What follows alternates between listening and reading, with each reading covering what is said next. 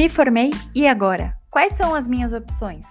Mestrado, especialização, residência, concurso ou consultório particular? Neste episódio do Pode Se Integrar, conversamos com duas docentes do curso de odontologia da UFSM sobre as diversas possibilidades de atuação do cirurgião dentista. Ainda, conversamos sobre os sentimentos e experiências vividos nesta fase de transição entre a graduação e o período pós-formatura. Quer saber um pouco mais sobre os desafios, dificuldades, aprendizados e conquistas vivenciados neste período? Então aperta o play e vem conosco saber mais sobre a trajetória depois da tão sonhada formatura. Ah, e mais um aviso. Este episódio foi gravado durante a pandemia por coronavírus de forma remota. Então não estranhe se tivermos alguns probleminhas decorrentes da instabilidade da internet. Oi, pessoal, tudo bem com vocês? Sejam muito bem-vindos ao nosso sexto episódio do podcast. Eu sou a Isa, integrante do projeto Se Integra Odonto FSM, e junto comigo para conduzir este episódio está a minha colega Laura. Oi, gente, sejam bem-vindos a esse episódio do Pode Se Integrar. Eu sou a Laura, aluna do projeto, e espero que vocês gostem muito desse episódio. E para conversarmos sobre esse tema tão importante, as nossas convidadas são duas professoras do nosso curso, Mariana Marquesan e Magali Guimarães. A professora Mariana é doutora em ortodontia pelo FRJ e atualmente é professora adjunta de ortodontia da Universidade Federal de Santa Maria. Já a professora Magali é doutora em prótese dentária pela PUC-RS e atualmente é professora adjunta do curso de odontologia da Universidade Federal de Santa Maria. Então, Primeiramente, nós gostaríamos de agradecer vocês, profs, por terem aceitado o nosso convite, a prof. Mariana fazendo a sua estreia aqui nos nossos podcasts e a prof. Magali, coordenadora do projeto, hoje participando como nossa convidada. Então, olá meninas, eu que agradeço o convite para participar desse podcast, né, estreando nessa vida de radialista. Uh, parabenizar vocês pelo projeto e por essa iniciativa. Eu ouvi os podcasts anteriores e achei maravilhosos. Fiquei até um pouquinho nervosa para falar com vocês hoje, mas espero trazer alguma contribuição aí para o pessoal que está se formando, né? Pensando o que, que eu vou fazer a partir da data da formatura. É, para mim também é um prazer muito grande estar aqui hoje no papel de entrevistada. eu acabei ficando nervosa também, viu, Gurias? Porque entrevistar é uma coisa, ser entrevistada é outra. E para mim também está sendo um, um, prazer especial, assim, por estar tá na companhia da Mariana, que foi minha colega de graduação. Talvez muitos não saibam, né? Mas a gente foi colega de, de graduação da Odonto aqui na UFSM. E, e, esse tema vai ser especial porque eu e a Mariana a gente viveu essa angústia que a Laura e a Isabel, nossas entrevistadoras, estão vivendo agora como colegas, do que fazer depois da formatura e essa angústia hoje se tornou uma grata felicidade, assim, uma felicidade, porque eu e a Mariana hoje em dia somos colegas de novo, né? Agora como professoras da, da UFSM. Então, acho que assim como a nossa história teve um, não, não digo um final, porque está recém começando, uhum. né, é, Mariana? Final não, por favor, final é. não.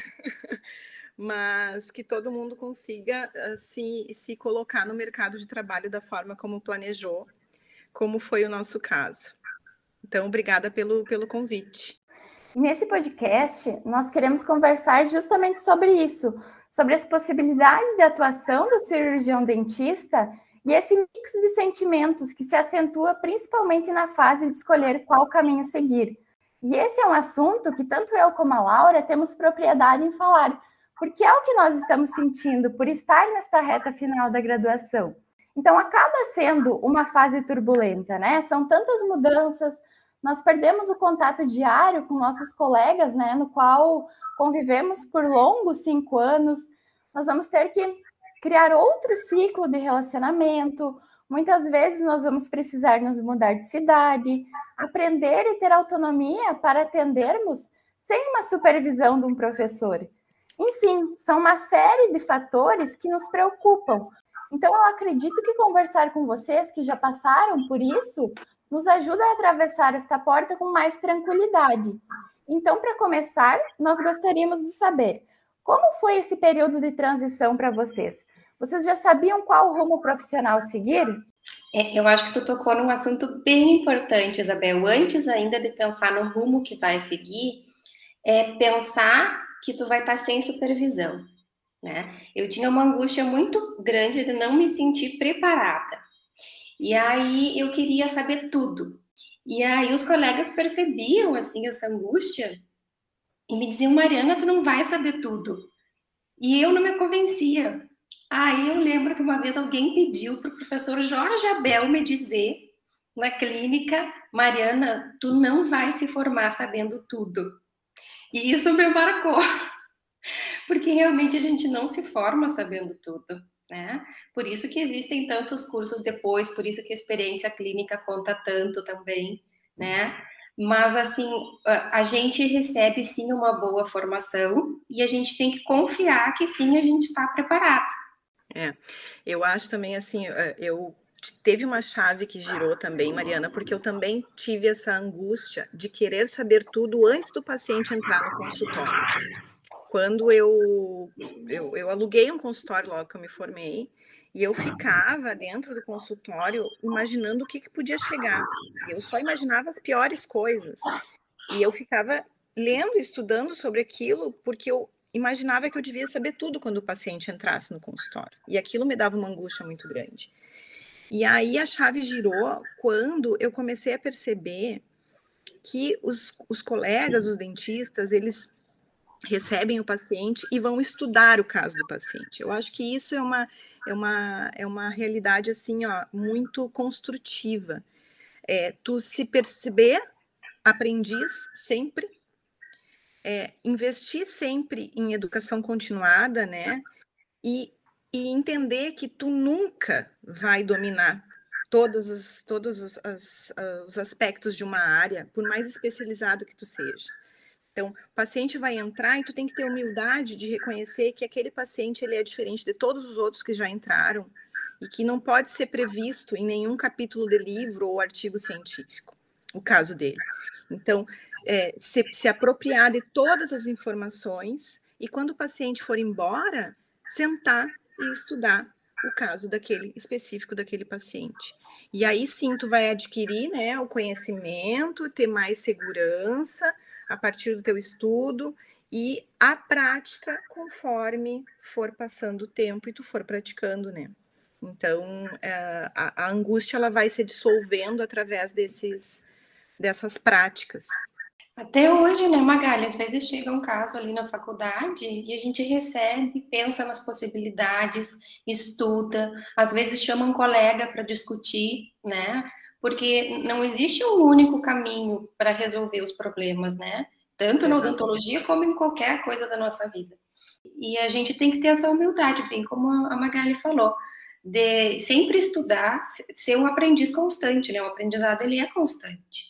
E agora, então, já que vocês comentaram sobre essa questão da dependência, né?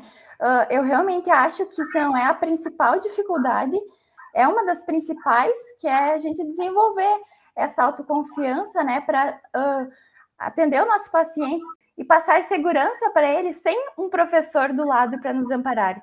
Então, na visão de vocês, vocês acreditam que a gente desenvolve essa autoconfiança com a própria experiência mas também estudando, discutindo o caso do paciente? Sim. Com certeza. Um dos profissionais mais, mais competentes que eu conheço uh, uh, dentro da prótese dentária, uma vez falou assim: é, eu às vezes pego, moldo o paciente, pego a minha caixinha com os modelos, boto em braço, embaixo do braço e saio na rua conversar com os meus colegas sobre o que, que eu pod poderia fazer.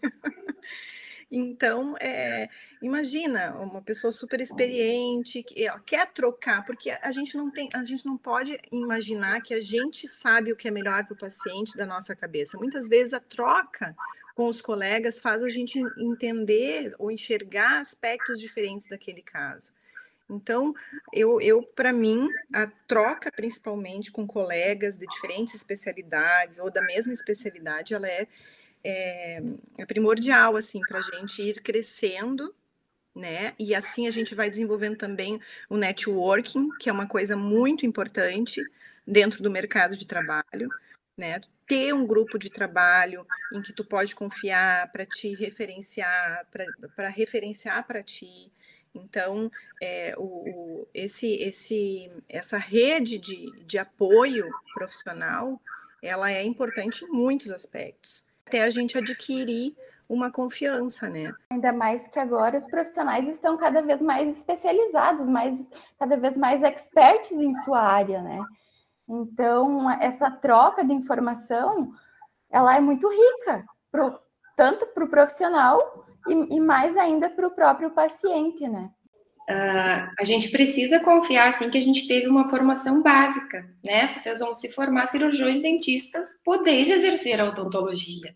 Né? Tem muitas coisas que vocês não vão ter dúvidas, que são coisas corriqueiras que já fizeram. E estejam confiantes que vocês estão aptos. Aquelas que surgirem dúvidas, vamos estudar, vamos conversar, né? A autoconfiança é uma coisa que a gente trabalha na gente, né? Em todos os campos da vida.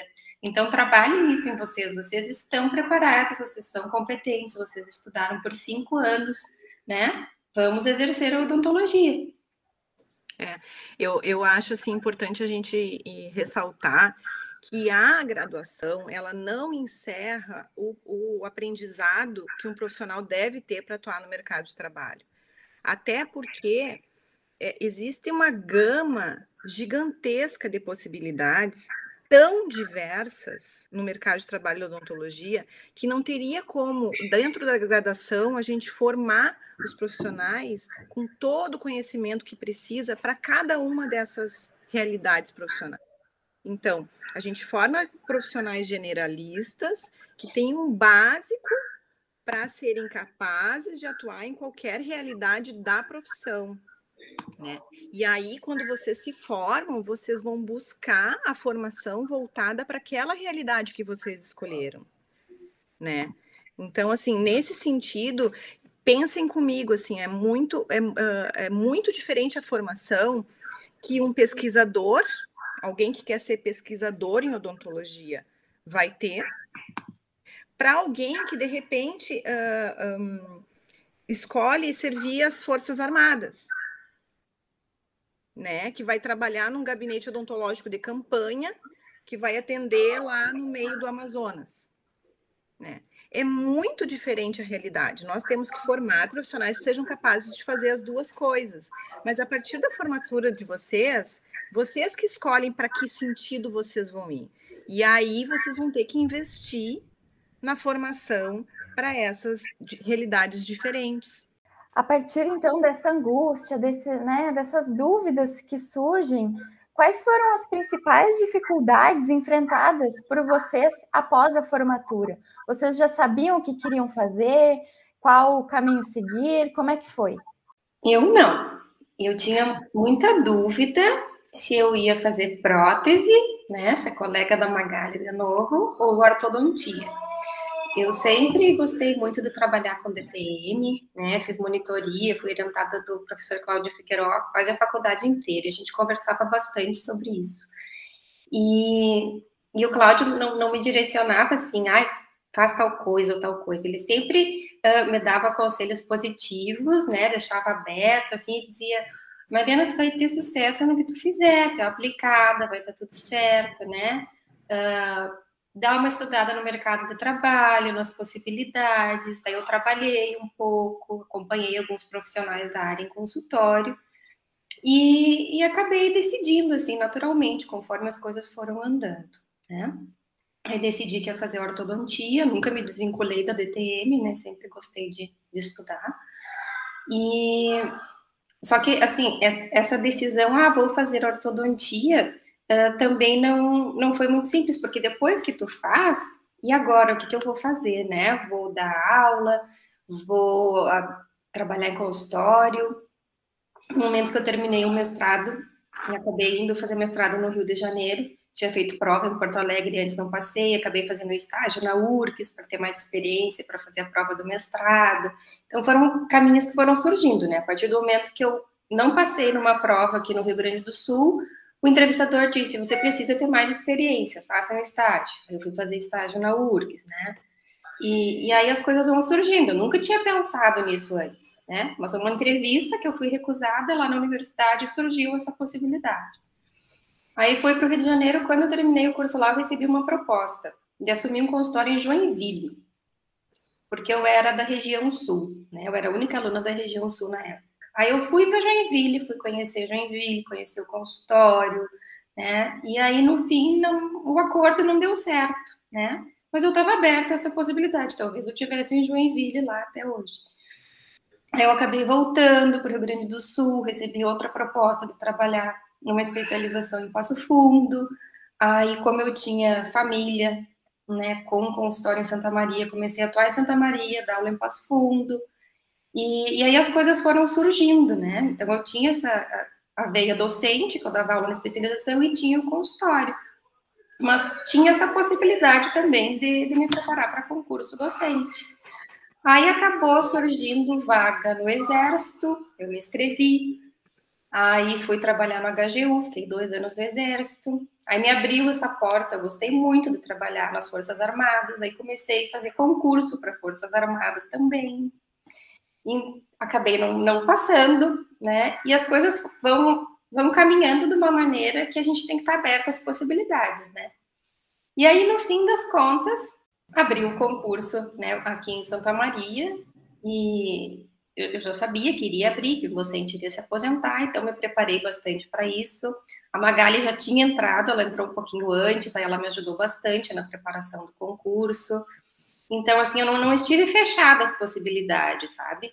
Eu fui para o exército, fui para consultório, eu dei aula antes, eu tive todas as experiências para tomar uma, uma decisão consciente, né? Não vou seguir na docência, isso me, me realiza profissionalmente, é uma coisa que eu gosto é uma estabilidade que eu gosto. Eu percebi que eu não tenho uma veia empreendedora, né? Porque para ter um consultório privado, uma clínica privada tua, tu precisa ter essa veia de empreendedor. Então, eu descobri que eu gosto mais da estabilidade, isso é muito pessoal, né? Uh, mas ainda assim, antes disso, acho que eu fui tentando resumir uma vida de 15 anos de formada, né, Magali? 16? 16? 16. E assim, antes disso ainda, uh, enquanto eu, me preparava para o mestrado, eu fiz outros concursos. Concurso da prefeitura, fiz concurso do Ministério Público, que abriu um concurso bem legal, pagava muito bem. Aí a minha irmã mais nova fazia direito, me deu um monte de polígrafo para estudar, sei tudo do Ministério Público até hoje, porque isso caía na prova para odontólogo do Ministério Público, né? Capaz, brincadeira, esqueci tudo. Mas, assim, são, são coisas que vão surgindo, né? Possibilidades que às vezes a gente nunca pensou, né? A gente não precisa traçar um roteiro da nossa vida, né? Vou fazer especialização em orto, vou abrir um consultório, vou ser muito bem sucedido, e em cinco anos eu preciso ter uma casa, um carro, uh, casar, ter filho, um cachorro, um gato. Né? Não precisa ter um roteiro na nossa vida. A gente tem que se dedicar e vendo as oportunidades que surgem, né? Estar aberto às oportunidades que surgem. E ouvir esse teu relato nos mostra que as coisas elas não acontecem de uma hora para outra, né? Então, ouvir essas histórias nos tranquilizam. E aí, prof. Magali, eu queria ouvir de ti quais foram as tuas dificuldades quando se formou. Ai, gurias, assim, foram várias, eu posso, não cabem nos dedos da mão. Eu, eu assim como a Mariana, no, no, no último ano da faculdade, eu também estava indecisa entre a orto e a prótese. Eu achava muito interessante o fato de ter que planejar o caso e de cada caso ser diferente um do outro. E eu tive as minhas experiências com a professora Estela, da Orto. Eu fui fazer um estágio dentro da Orto, uh, escrevi artigos com, com, com o pessoal da Horto, tanto daqui de Santa Maria quanto de Porto Alegre, estabeleci uns contatos em Porto Alegre. Mas o que me fez optar pela prótese e não pela orto é um ponto que eu acho muito importante na hora de decidir o que fazer, que é o público que tu vai atender.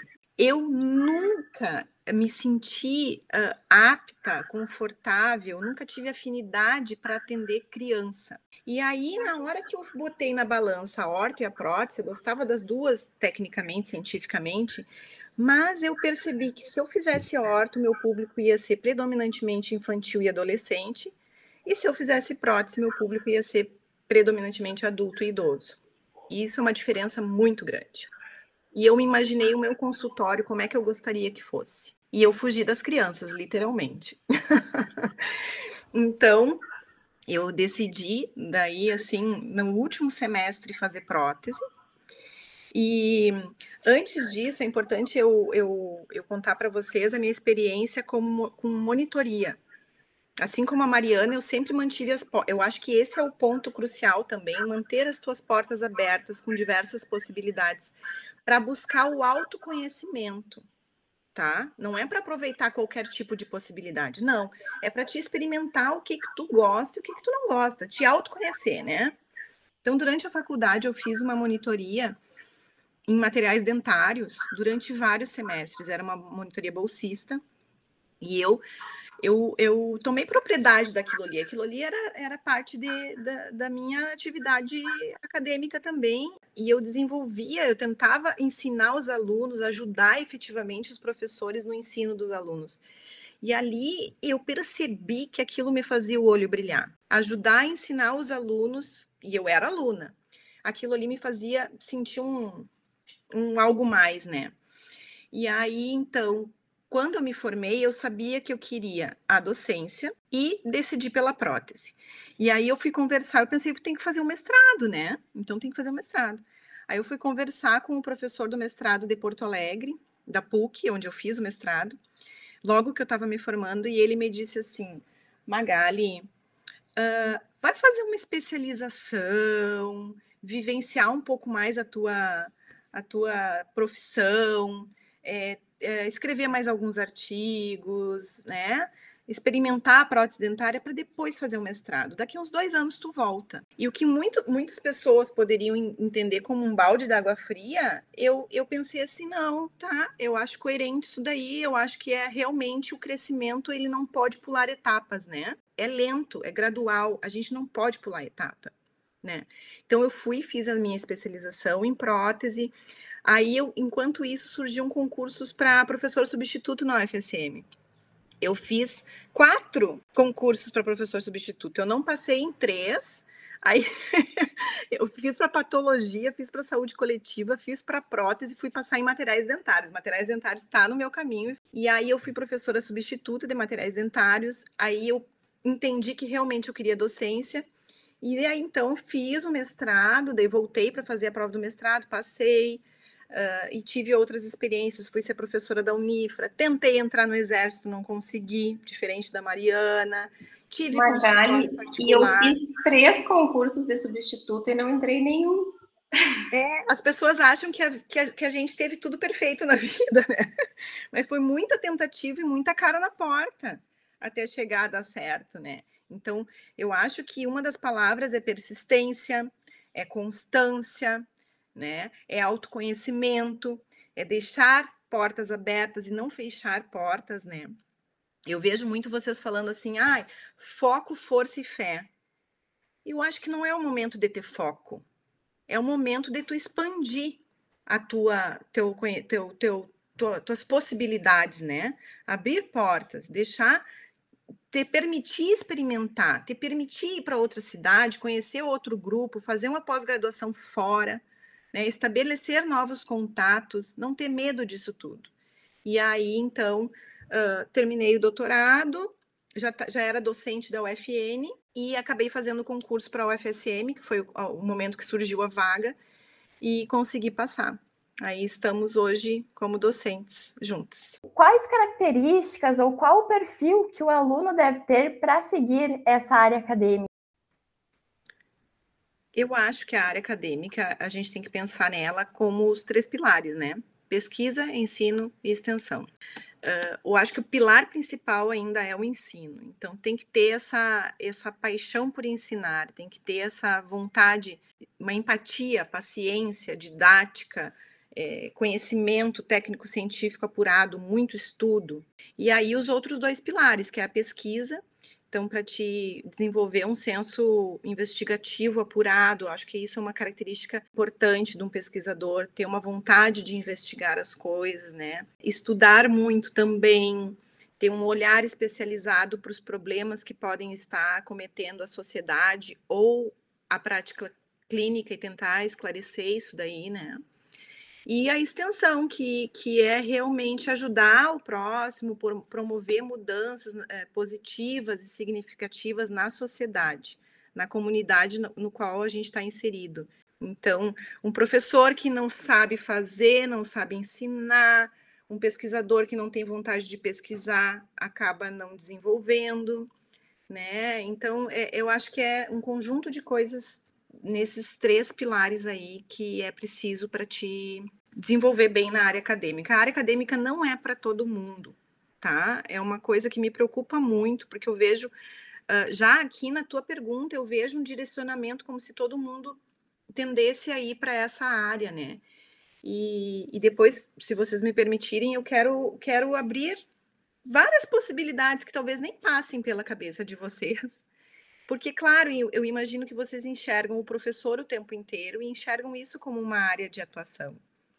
Mas tem tanta coisa para a gente fazer dentro da odontologia que pode ser uma possibilidade. Concordo, Magali. Se a gente for pensar, né, quantas escolas de odontologia já existem, então não, não teria assim tanto campo de atuação para o docente. Uh, eu, eu também fiz bastante monitoria na, durante a graduação e gostava bastante, mas eu gostava muito da clínica também. Então não era uma coisa assim que eu, que eu tinha certeza que eu seguiria pela docência. Mas foi mais depois, sim, um convite para atuar como docente ao finalizar o mestrado e essa experiência que eu tive na escola em Passo Fundo que, que me deram a certeza que me realizaria. Mas não fechei as portas, tanto que fiz concurso militar depois disso ainda, né? Que também acho que é uma excelente área de atuação. o que leva muito a essa dificuldade de escolha após a, a conclusão da graduação são justamente as várias possibilidades que o aluno tem né, o que escolher depois que a gente finaliza a graduação. Então, a gente pode é, fazer uma especialização, a gente pode ingressar em um mestrado, pode prestar um concurso público, a gente pode abrir um consultório particular. Inclusive, para Magali, se tu quiser comentar as possibilidades de atuação do cirurgião dentista, eu acho que esse é um momento. Sempre sem pensar na formação continuada, né? A formação continuada, ela ela engloba assim cursos de aperfeiçoamento, cursos de atualização, é, especialização, mestrado, doutorado. Então, a gente não tem que ter pressa de, de fazer assim, que nem a Mariana disse antes. Ah, eu vou fazer o quanto antes o mestrado, terminar o doutorado para poder fazer o concurso. Não, eu acho que a gente tem que ter é, responsabilidade profissional de conseguir carregar o título que a gente tem.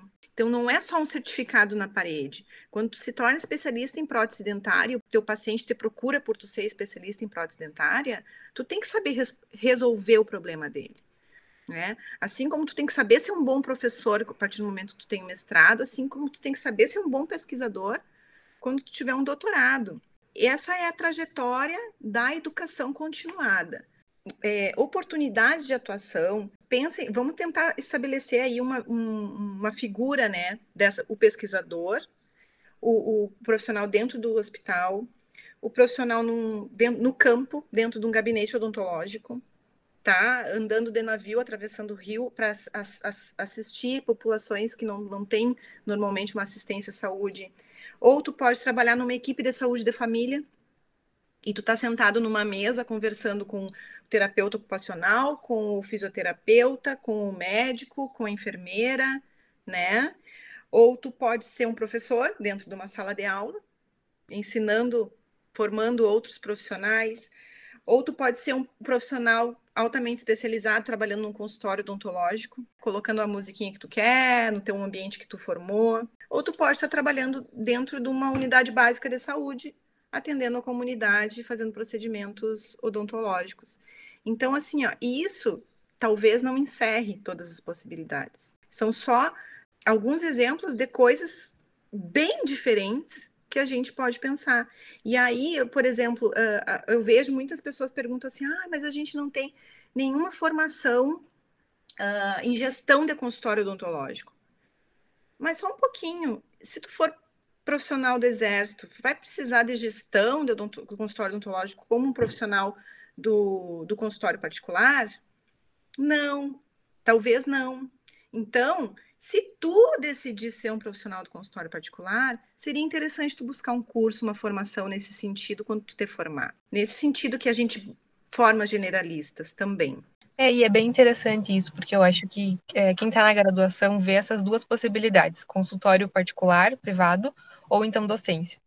Eu acho que a gente não tem muita visão sobre essas outras áreas que a gente poderia atuar.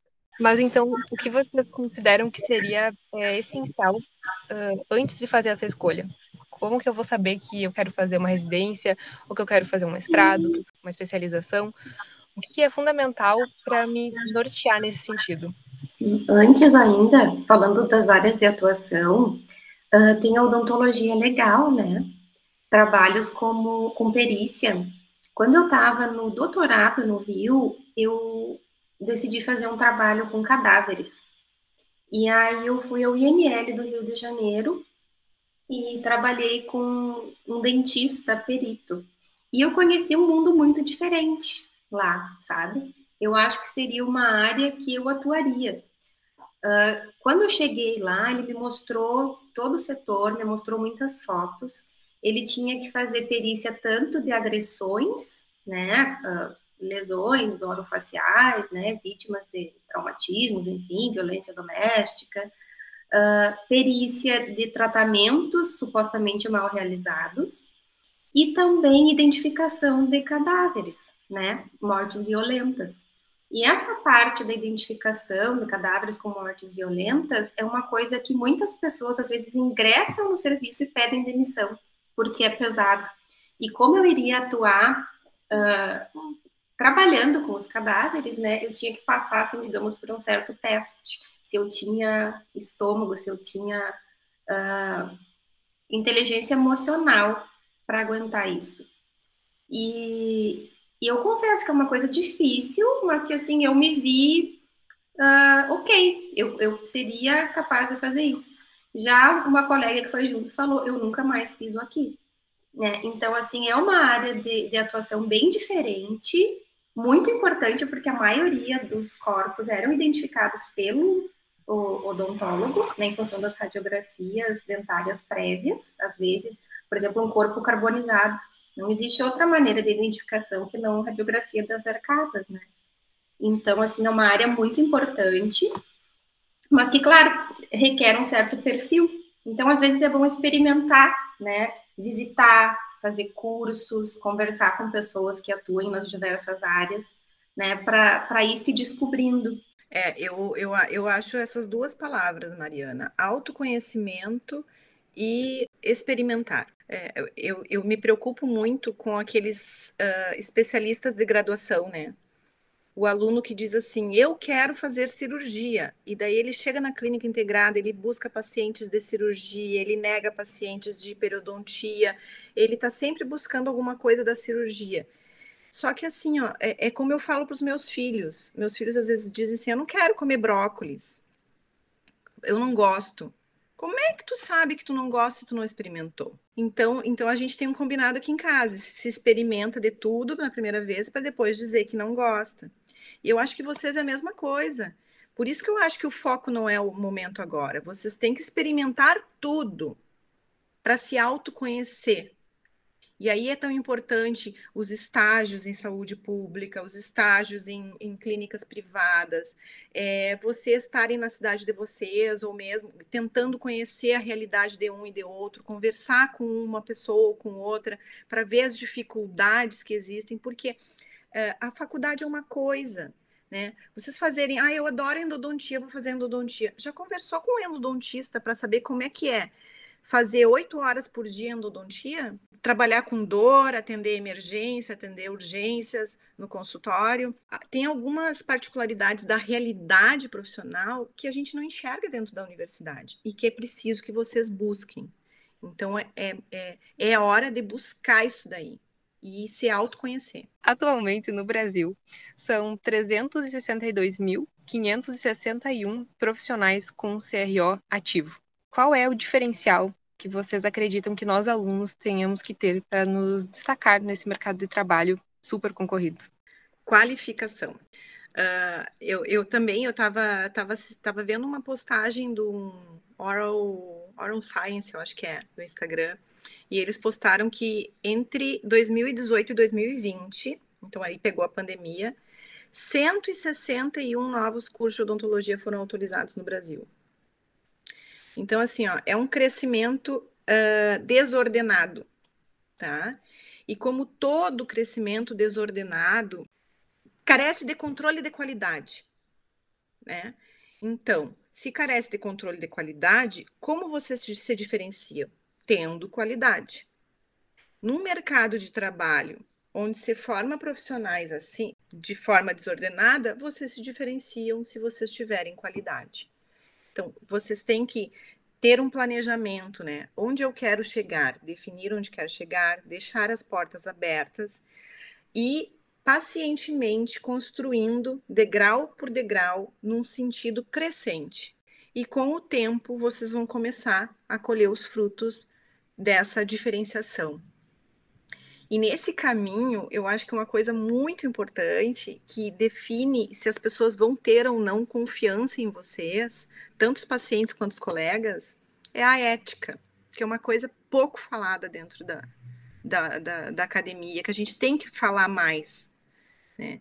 É vocês não quererem passar por cima do outro para conseguir chegar antes, não querer roubar paciente do colega para poder ganhar dinheiro, né? Porque isso é uma autossabotagem tá? Então, vocês manterem a constância, a buscar a qualidade com ética. Eu acho que isso é o mais importante. Só acrescentar mais umas palavrinhas, a qualificação e a ética, né? Ah, acho que paciência, persistência e dedicação. Eu acho que em tudo que a gente se dedicar e, e apostar nossas energias tende a, a dar certo, né? Só que também ter paciência, porque não é de uma hora para outra. Tem, é uma escada, né? E, e a gente não pode pular esses degraus.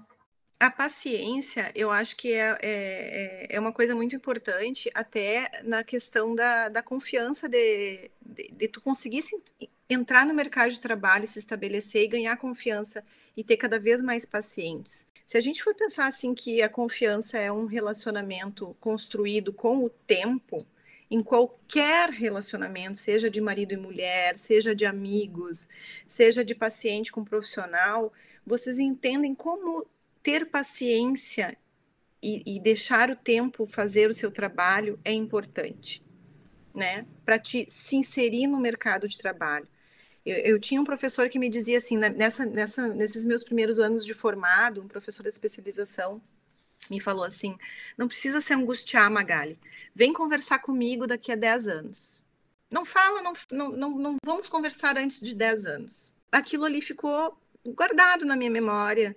E quando eu fiz 10 anos de formada, eu me pensei naquela Magali que conversou com aquele professor no primeiro ano de formada. E pensei, é verdade, né? Então, as coisas elas se definem com o tempo. A gente está numa sociedade tão imediatista, a gente quer tudo para ontem, a gente vê nas redes sociais só o bonito, o positivo, o, o que se conquistou. Ninguém posta a pessoa batalhando, dando com a cara na porta, né? Que nem eu e a Mariana demos várias vezes. A gente só posta as conquistas, a gente tende a valorizar as coisas positivas, né? Não é um, um, um defeito, mas tu acaba se comparando com aquelas pessoas que estão conseguindo tudo, e eu acho que a comparação ela tem que ser tu contigo mesma, nunca com as outras pessoas. Eu, Laura, hoje sou melhor que a Laura de ontem, então eu fiz o meu trabalho. Tá? E então, daqui a 10 anos tu vai ser uma Laura diferente. E tu sabendo para onde tu quer ir, tu vai estar tá cada vez mais perto do teu objetivo. Então tem que ter planejamento e tem que saber aonde se quer chegar, tá? E trabalhando, trabalho de formiguinha até chegar lá. E lembrar que a nossa profissão e a nossa vida, elas não são o destino, elas são o caminho, né? Vamos aproveitar o caminho, vamos viver esse caminho, né? Uh, na fase que eu estava assim mais sobrecarregada, mais enlouquecida trabalhando, que eu tinha, uh, eu trabalhava em dois consultórios, eu dava aula em dois lugares, Aí eu entrei no exército, né, trabalhando seis horas diárias, mais todos os compromissos militares. Então eu trabalhava assim de segunda a sábado e eu viajava para trabalhar. Né? E aí um dia eu encontrei na sala de espera do consultório uma amiga dos meus pais que tinha sido minha professora e ela perguntou como é que tu tá? Eu falei, pensei assim cansada. E ela assim, mas por quê? Aí eu comentei, ah, eu tô fazendo isso, isso, aquele outro, não aguento mais viajar, eu não tenho casa, eu tô sempre com uma mala.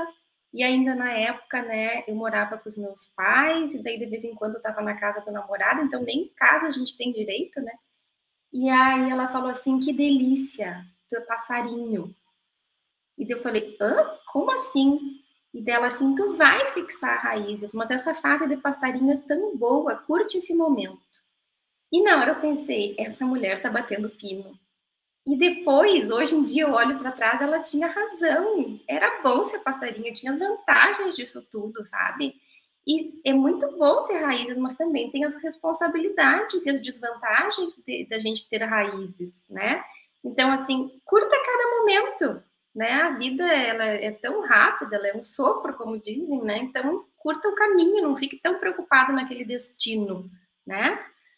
E, e além disso, a gente não comentou aqui, existem pessoas que depois de se experimentar, de se formar e se experimentar, podem chegar à conclusão: odontologia não é para mim.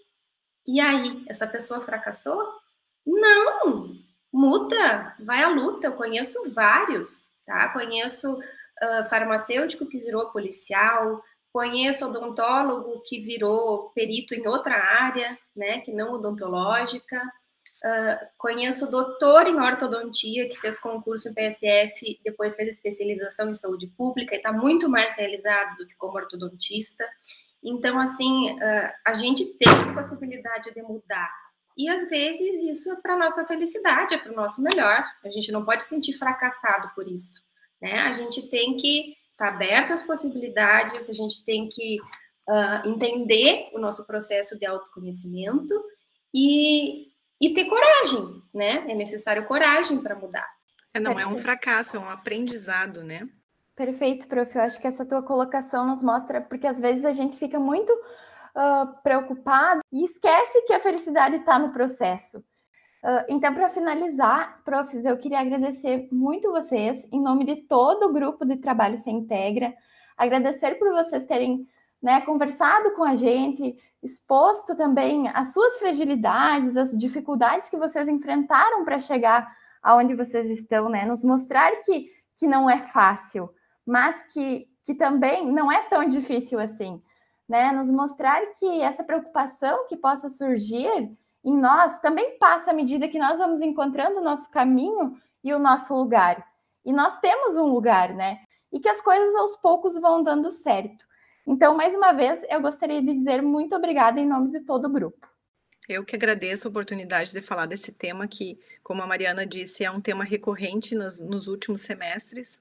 Então a gente fala para um, mas a gente queria, gostaria mesmo era de falar para todos. É uma oportunidade de fazer essa essa conversa de uma forma mais coletiva, né? Alcançar mais pessoas. Mas mesmo assim, é, a minha mensagem final é que eu gostaria que os alunos que têm dúvidas que não achassem que, que é um incômodo conversar com um professor, que a gente também está ali uh, para orientar em diversos outros aspectos que não os técnicos da odontologia, né? Porque nós estamos formando profissionais e essa angústia que vocês sentem também faz parte da nossa hum, missão ali dentro, tá? Então eu fico à disposição sempre que quiserem conversar sobre essas angústias, sobre essas dúvidas, essas possibilidades faço das palavras da professora Magali as minhas, né? E tenho certeza que não só nós duas, mas todos os professores estão sempre abertos a esse diálogo, e, e para a gente é um prazer, não um incômodo, né, poder auxiliar nesse sentido.